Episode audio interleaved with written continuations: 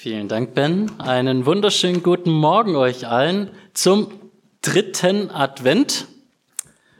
Die Kerzen brennen so langsam schon alle äh, runter und Weihnachten steht vor der Tür.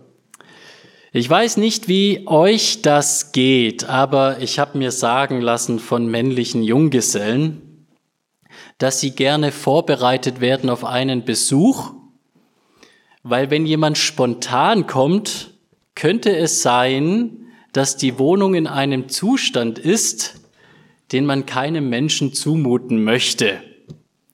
Und deswegen ist es gut, wenn man ihnen vorher ankündigt, Besuch kommt. Also ich rede natürlich abstrakt nicht von mir, weil ich bin immer sauber, wie ihr wisst. Aber andere Junggesellen haben mir das so gesagt. Spaß beiseite. So eine Ankündigung, dass Besuch kommt, gleichzeitig mit dem Wissen, ich muss aktiv werden, das ist in gewisser Hinsicht das, was wir von Johannes bisher in der Adventsreihe gehört haben. Johannes, ein Mann, der in der Wüste Israels aufgetreten ist und dem Volk gesagt hat, Gott wird auf diese Erde kommen. Er wird sein Volk besuchen. Der Messias ist nah und jetzt bereitet euch vor. Räumt euren Saustall auf. Wollt ihr Gott in so einer Bruchbude empfangen? Das war seine Botschaft, die wir das letzte Mal gehört haben. Tut Buße. Auch obgleich das etwas ist, was man besonders im, im Ohr hat, wenn man an Johannes denkt und was wir eben auch gelesen haben, ist die eigentliche Kernbotschaft, das Allergrößte, was Johannes zu sagen hat, nicht, es kommt Besuch, räumt auf, sondern er bereitet uns darauf vor, wer ist eigentlich dieser Besuch, der kommt.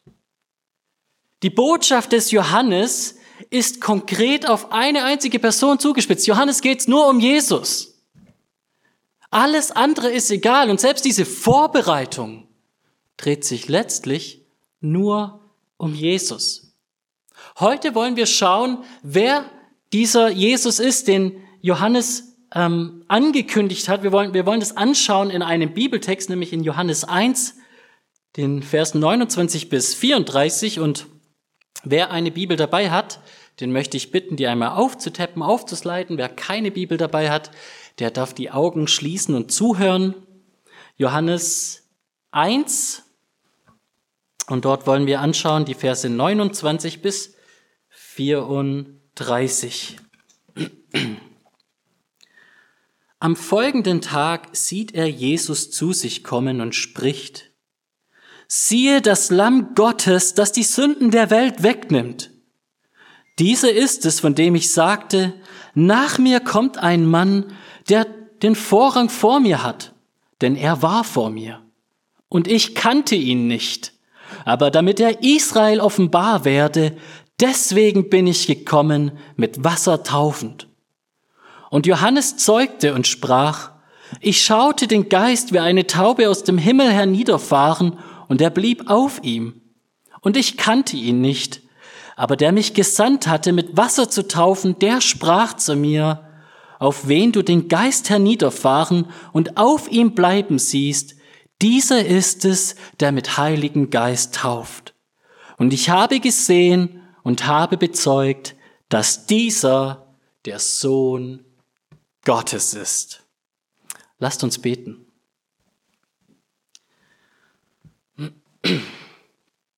Großer Gott, wir feiern Advent. Wir denken daran, dass es über Jahrtausende eine Zeit des Wartens gab. Von deiner Ankündigung, nachdem wir Menschen es versaut haben, dass ein Same der Frau es wieder richten wird hunderte Jahre nachdem Jesaja gesprochen hat, es wird ein Ros emporspringen, ein Spross kommen aus dem Haus Davids, ein König, der in Ewigkeit regieren wird, in Gerechtigkeit, der sein Volk führen und weiten wird wie ein guter Hirte. Herr, wir besinnen uns, dass es diese Zeit des Wartens gab und wir denken daran, dass dieser große Herr, der damals kam, in den Himmel auffuhr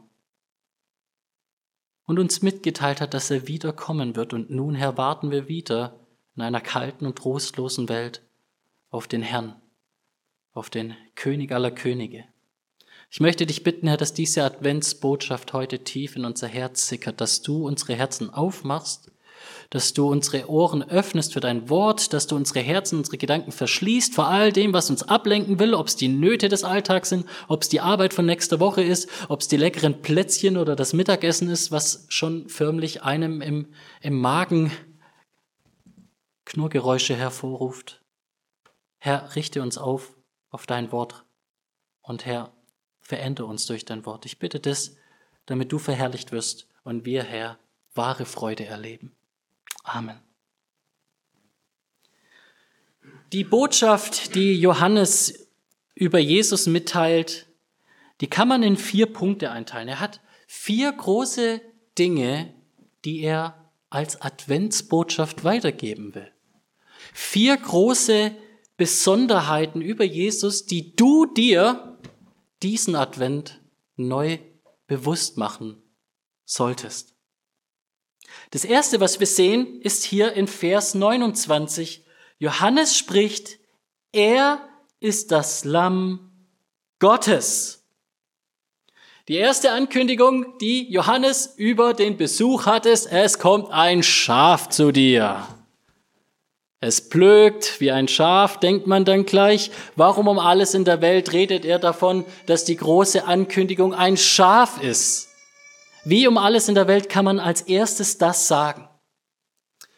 Johannes präzisiert es, indem er sagt, dieses Lamm, das kommt, ist das Lamm Gottes und es hat einen Auftrag.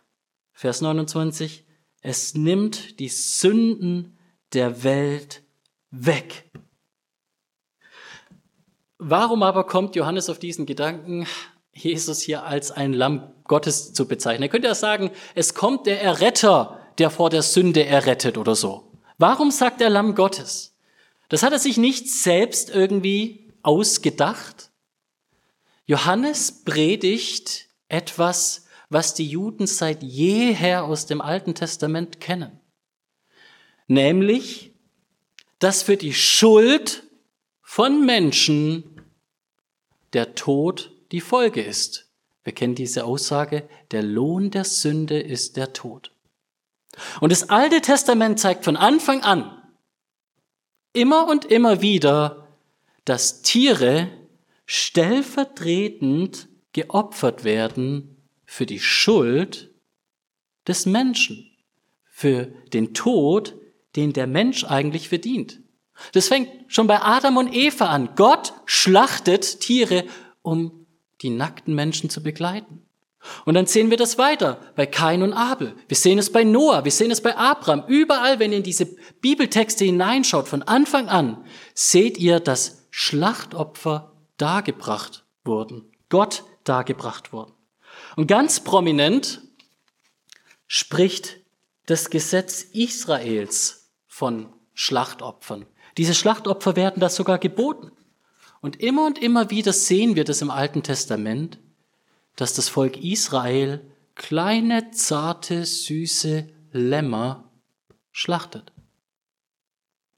Wenn man in den Bibeltext reinschaut, dann heißt es da nicht, und opfert mir die alten, verhunzten Schafe, die gerade eh schon am Sterben sind, die vielleicht gebrochene Beine haben, die man nicht mehr retten kann. Gott sagt, die makellosen die kleinen, die unschuldigen, die süßesten aller Lämmer, die opfert mir. Die, die ihr am allerwenigsten opfern wollt. Warum? Erstens, um den Menschen deutlich zu machen, wie schlimm in seinen Augen das ganze Thema ist, dass der Mensch sich von Gott abgewandt hat, dass der Mensch sein eigener Gott sein wollte, die Sünde mehr geliebt hat, die Finsternis mehr geliebt hat, wie Johannes sagt, als das Licht. Zweitens, um deutlich zu machen, um für die Schuld von jemandem aufkommen zu können, braucht es jemand, der anders ist. Es muss jemand Unschuldiges die Schuld übernehmen. Denn Minus und Minus ergibt da nicht Plus. Schuld plus noch jemanden, der Schuld hat, ist einfach doppelt so viel Schuld. Es braucht ein reines, makelloses Lamm, das die Schuld der Welt wegnimmt. Obgleich das so prominent im Alten Testament ist und jedem Juden klar war, zeigt uns vor allen Dingen der Hebräerbrief im Neuen Testament, obgleich das von Anfang an geschehen ist, hat nicht ein einziger Mensch jemals wirklich Errettung erfahren durch irgendein Lamm, das geschlachtet worden ist. Jetzt könnte man sagen, dann sind die Lämmer ja alle umsonst gestorben. Wenn Hebräer 10, Vers 4 recht hat, dass das Blut von Stieren und Lämmern und Böcken und wem auch immer keine Sünde vergeben kann, dann haben die umsonst Opfer geopfert. Und die Antwort ist nein. Gott hat das angefordert von den Menschen, weil er eines Tages ein Lamm senden würde, das geschlachtet werden soll. Und von klein auf, von Anfang an, sollten die Menschen das lernen. Da muss ein Lamm kommen. Und jedes Mal, wenn sie das Lamm geschlachtet haben, dann haben sie darauf gehofft, dass Gott dafür sorgen wird, dass meine Sünden getilgt werden. Gott wird dafür sorgen, dass jemand anderes den Kopf hinhält. Und jetzt kommt dieser Johannes, der tritt in Erscheinung. Und es ist nicht nur so, dass er eine harte Botschaft hat. Macht euren Laden mal wieder sauber. Räumt daheim auf. Das sagt er. Aber er sagt es, damit eure Sünden vergeben werden. Denn egal wie sehr ihr aufräumt, da ist ganz schön viel Unordnung da. Es braucht Gott. Und wenn ihr euch auf diesen Gott vorbereitet, dann dürft ihr wissen, er sendet ein Lamm, das kommt, um die Sünden der Welt zu nehmen. Und es war für Johannes so wichtig, dass es das Erste ist, was er über Jesus da zu sagen hat, als er ihn sieht. Sieht das Lamm Gottes. Was du hören und wissen und sehen sollst, ist, dass Gott das Zarteste, das Makelloseste, das Schönste auf diese Erde gesandt hat um es zu opfern für dich. Sein teuerstes, sein kostbarstes. Seht das Lamm Gottes, das die Sünde der ganzen Welt trägt. Das ist die erste Botschaft, die Johannes uns hier über diesen Jesus mitteilt. Aber er teilt uns noch was anderes mit. Er teilt uns mit, dass dieser Jesus, dieses Lamm, vor ihm war. Schaut mal in die Verse 30 und 31. Er ist der, der schon war und der kommen soll. Er war vor mir und ich kannte ihn nicht. Was will Johannes damit sagen? Er war mit ihm verwandt. Seine Mutter und die Mutter von Jesus waren super eng befreundet. Wir wissen, wir lesen das in, im Neuen Testament, dass die Mutter Jesu zur Mutter von Johannes gegangen ist, als sie schwanger war. Und dann kam sie zurück und dann hatte der Josef diese schwangere Frau von sie, vor sich. Und sie hat gesagt, oh, ein Engel hat mir das mitgeteilt und Gott kam über mich. Ihr kennt diese Geschichte, wo Josef dachte, oh nein, ich bin betrogen worden, als meine Frau Urlaub bei ihrer Tante Elisabeth gemacht hat. Ja klar, bei Elisabeth ist sie bei ihrer Cousine, nicht Tante. Die kannten sich natürlich von klein auf. Und Johannes war ja auch einen Monat älter als Jesus. Also wie kann er sagen, dass dieser Jesus erstens vor ihm war und zweitens, wie kann er sagen, dass er ihn nicht kannte? Das macht doch keinen Sinn. Na klar, Johannes hat sein Leben in der Wüste verbracht, aber bestimmt noch nicht mit drei Jahren. Ich glaube noch nicht, dass er mit drei Jahren da allein rausgepilgert äh, ist.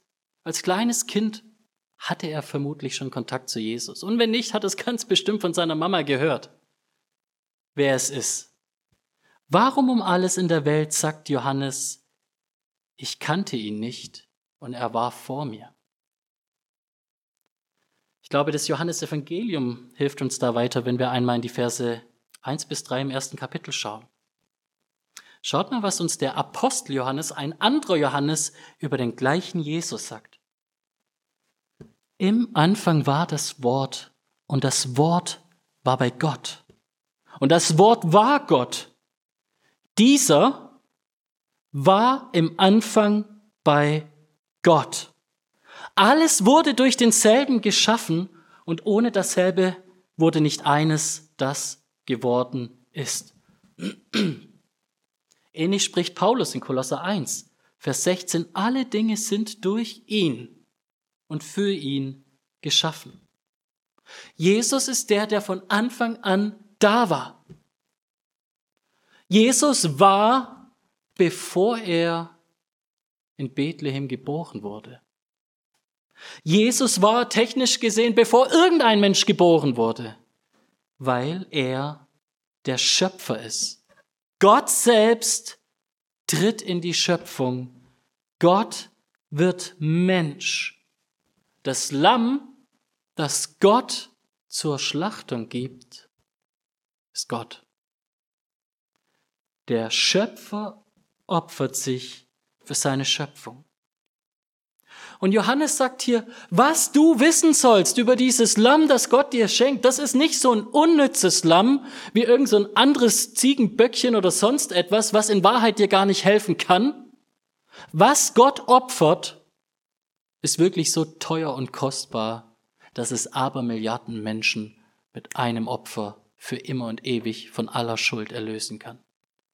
Der Ewige, der von Anfang an war, er hat sich geoffenbart.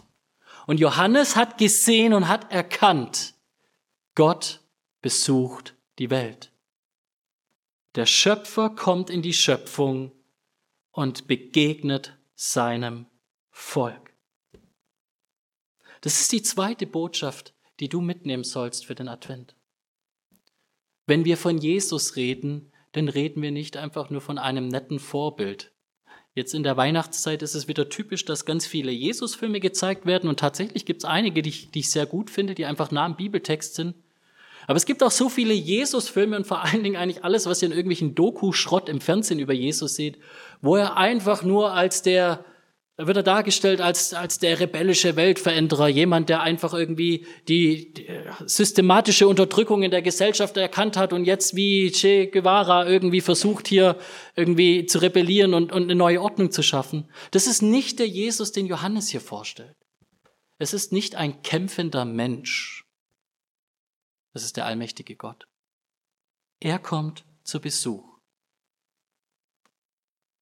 Der, der dich besucht, der, der dich liebt, der, der dir begegnen will, ist Gott, der Allmächtige. Und wenn du dich vor Probleme gestellt fühlst, wo du sagst, das ist menschlich gesehen unmöglich, dann spricht Johannes zu dir, hier geht's ja auch gar nicht um einen Menschen, den Gott dir sendet, sondern hier geht's um eine göttliche Rettung. Hier geht's um einen göttlichen Unterstützer, der fähig und mächtig ist, über alles hinweg, was du hier auf dieser Erde siehst, womit du kämpfst, dort eine Lösung zu schaffen. Und wenn es nur ist, dass er dir genug Kraft gibt, um es irgendwie zu ertragen. Vielleicht hat er etwas damit vor. Johannes hat aber auch noch eine dritte Botschaft über diesen Jesus. Und zwar, wenn ihr mal mit mir in die Verse 32 und 33 reinschaut, hier wird uns berichtet, dass dieser Jesus tauft. Und Johannes zeugte und sprach, ich schaute den Geist Gottes wie eine Taube aus dem Himmel herniederfahren, und er blieb auf ihm. Und ich kannte ihn nicht, aber der mich gesandt hat, mit Wasser zu taufen, der sprach zu mir, auf wen du den Geist herniederfahren und auf ihm bleiben siehst, dieser ist es, der mit heiligem Geist tauft. Auch hier spricht Johannes etwas an, was den Juden nichts Neues war. Im Alten Testament lesen wir immer und immer wieder, wie Gottes Geist herniederkommt, zum Beispiel auf die Bauleute der Stiftshütte. Oder wie Gottes Geist herniederkommt auf Propheten und durch sie spricht. Oder wie Gottes Geist herniederkommt auf Könige, um durch sie sein Volk zu regieren. Und wir sehen das bei Saul, wir sehen das bei David. Und wenn wir ganz besonders an den Fall Saul denken, dann ist interessant, dass dieser Geist Gottes Saul wieder verlässt. Saul hat es verbockt. Gott kehrt von ihm ab, wendet sich zu einem neuen König. Gottes Geist kam und Gottes Geist geht. Aber jetzt schaut mal her, Johannes sagt hier explizit, ich sah den Geist auf ihn kommen und er blieb. Und was er damit sagen will, ist nicht nur der der ist jetzt für die nächsten fünf Minuten geblieben, solange ich ihn gesehen habe. Die Botschaft des Johannes ist, Gottes Geist kam ein für alle Mal auf diesen Jesus, um dort zu sein. Er sieht nicht die Not irgendwo anders, neue Behausung einnehmen zu müssen. Und was Johannes hier also deutlich macht, ist das. Im Alten Testament wurde David verheißen, dass aus seinem Samen ein König kommen soll, der in Ewigkeit regiert. Das heißt, Gottes Geist wird in Ewigkeit auf ihm sein und das ewige Reich Gottes aufrichten. Und Johannes sagt hier also durch die Blume in Bildersprache, der König aller Könige ist hier zu euch getreten. Aber nicht nur, dass er da ist und dass Gottes Geist auf ihm ist, um Gottes Werk zu tun, für immer. Durch ihn wird der Geist Gottes auch auf alle kommen, die ihm nachfolgen. Er tauft mit Heiligen Geist. Und es erinnert uns an die Verheißung aus dem Alten Testament, zum Beispiel aus Hesekiel 36 oder auch aus Jeremia. Ich werde Wasser auf euch sprengen und ihr werdet rein sein. Von all euren Unreinheiten und all eurem Götzendienst werde ich, euer Gott, euch reinmachen. Ihr werdet es nicht selber tun. Ich werde euch ein neues Herz geben Ihr braucht nicht versuchen, euch zu reparieren. Ich werde einen neuen Geist in euer Inneres geben und ich werde das steinerne Herz wegnehmen und euch ein fleischernes Herz geben, das schlägt und lebt, das leben kann, das leben kann. Ich werde meinen Geist in euer Inneres geben und ich werde machen, dass ihr in meinen Ordnungen lebt und meine Bestimmungen bewahrt und tut. Gott macht deutlich, dass durch diesen Jesus er selbst Veränderung schaffen will im Leben der Menschen, die leiden und geknechtet sind unter den Nöten und Sünden dieser Welt. Ich weiß, dass es unzählige Menschen gibt, die hadern mit Nöten, mit Schwierigkeiten, mit Süchten, und sie denken, es ist unmöglich davon loszukommen. Die Bibel sagt, nichts ist dem unmöglich, dem der glaubt. Ich kenne ein, einen Ort, Ensklösterle im Schwarzwald. Da wohnt ein richtig uriger Mann. Man könnte meinen, es ist der Weihnachtsmann. So einen richtig buschigen Bart, Bäuchlein. Und er hat ein Haus, wo er Menschen aufnimmt, die in den schwersten Drogen drin sind, die da hinein aufgewachsen sind mit Alkohol und Heroin und sonst was, was die alles hatten. Und sicherlich viele kämpfen da, sind da drin, gehen wieder raus, fallen zurück in ihre alten Muster. Aber ich habe da besonders einen Mann erlebt, den werde ich nicht vergessen, der heißt Oleg. Und Oleg sagt, er hat von klein auf immer nur Elend und Leid und Sünde gelernt. Du musst hart sein, um durch diese Welt zu kommen. Du musst kämpfen gegen alles und jeden. Und zur Belohnung hat er sich mit Alkohol und Drogen quasi selbst zerstört. Und Oleg ist in dieses Örtchen ins Klösterle gekommen. Und wisst ihr was? Oleg sagt, über Jahre hat er gekämpft und gerungen mit dieser Botschaft des Evangeliums. Aber irgendwann mal bei einer Andacht hat es ihn so gepackt. Und Jahre später sieht man ihn, wie er einen richtigen Job gelernt hat. Er hat da in Enzklösterle einen Job gelernt. Ist ein fähiger, fitter Mann geworden. Er sagt, natürlich kämpft er als fleischlicher Mensch nach wie vor mit allerlei Problemen. Aber was ihm vorher unmöglich erschien, das hat er in der liebevollen Obhut und unter der Verkündigung von diesem starken Jesus erfahren. Veränderung ist möglich. Er ist der, der mit Heiligem Geist tauft. Und die letzte Botschaft, die uns hier mitgebracht wird, ist, er ist der Sohn Gottes, der vierte Punkt.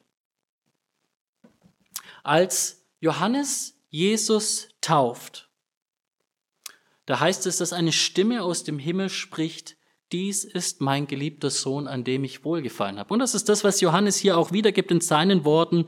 Ich habe gesehen und habe bezeugt, Vers 34, dass dieser der Sohn Gottes ist.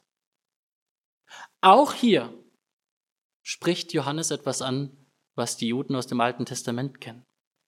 Wenn wir nämlich einmal Psalm 22 aufschlagen, Psalm 22, wenn die Bibel hat, schlagt's mal mit auf, dann sehen wir dort den ganz bekannten Königspsalm. Und wisst ihr, was uns dort gesagt wird über Gottes Sohn? Vom Beschluss, Vers 7, will ich erzählen, der Herr hat zu mir gesprochen, du bist mein Sohn. Das ist eine Prophezeiung. Heute habe ich dich gezeugt. Fordere von mir und ich will dir die Nationen zum Erbteil geben und die Enden der Erde zum Besitztum. Mit eisernem Zepter wirst du sie zerschmettern wie ein Töpfegefäß. Und nun, ihr Könige dieser Welt, seid verständig. Lasst euch zurechtweisen ihr Richter auf Erden. Dient dem Herrn mit Furcht und Zittern und freut euch. Küsst den Sohn, damit er nicht zürnt. Und ihr umkommt auf dem Weg, wenn nur ein wenig entbrennt sein Zorn. Glückselig aber sind alle, die Zuflucht nehmen bei ihm. Obgleich er kommt als Lamm, um sich opfern zu lassen, ist er auch der König der mit Macht und Herrlichkeit über diese Erde regiert. Und wer immer ihn auslacht, wer sich immer von ihm abwendet, wer auch immer sagt, Jesus, ich brauche dich nicht, der wird sehen, wie Jesus eines Tages mit Macht und Herrlichkeit mit seinem Zepter kommt und ihn dazu zwingen wird, seine Herrlichkeit anzuerkennen, ihn auf die Knie bringen wird. Jesus der Sohn Gottes, ist König aller Könige, der Herr von Ewigkeit. Er regiert. Und es ist furchterregend, gegen den Herrn und Gott zu rebellieren und sagen, ich brauche dich nicht. Aber schaut mal her, glückselig ist, wer zu ihm kommt und bei ihm Zuflucht nimmt. Ein Stück weit erkenne ich Jesus da immer wie so ein Hurricane, die Amerikaner kennen das wahrscheinlich besser als wir, welche verheerende Kraft ein Hurricane hat. Außen im Hurricane, alles, was die Außenseite vom Hurricane berührt, wird zerschmettert. Und so wird uns die Macht des Sohnes Gottes beschrieben. Aber innen drin, da ist Stille. Ich weiß, das Bild hinkt ein bisschen. Ich glaube, noch keiner hat es geschafft, in den Hurricane hineinzulaufen, aber ich hoffe, ihr versteht, was ich meine. In ihm ist Ruhe, ist Zuflucht. Und da bist du sicher. Da kann dich niemand angreifen. Die Botschaft von Advent ist eine Botschaft über Jesus. Ja, wir sollen uns vorbereiten, wir sollen uns bewusst machen, Mensch Gott, ich bin eigene Wege gegangen, ich will wieder zurück zu dir. Aber dann dürfen wir sehen, er ist das Lamm, der sagt, alles klar, ich kümmere mich um deine Schuld, ich nehme sie dir weg. Er ist derjenige, der mit Heiligen Geist tauft und sagt, wenn du bereit bist, dich auf mich einzulassen und endlich mal ganze Sache machst und nicht immer irgendwelche Ausreden bringst, wenn du mal bereit bist, wirklich jetzt zu sagen, jetzt mache ich 100 Prozent, dann werde ich dich stützen mit meinem Geist und du wirst sehen, wie mein Geist in dir hervorbringt, was du nicht glaubst, dass es möglich ist. Er ist Gott, Mensch geworden.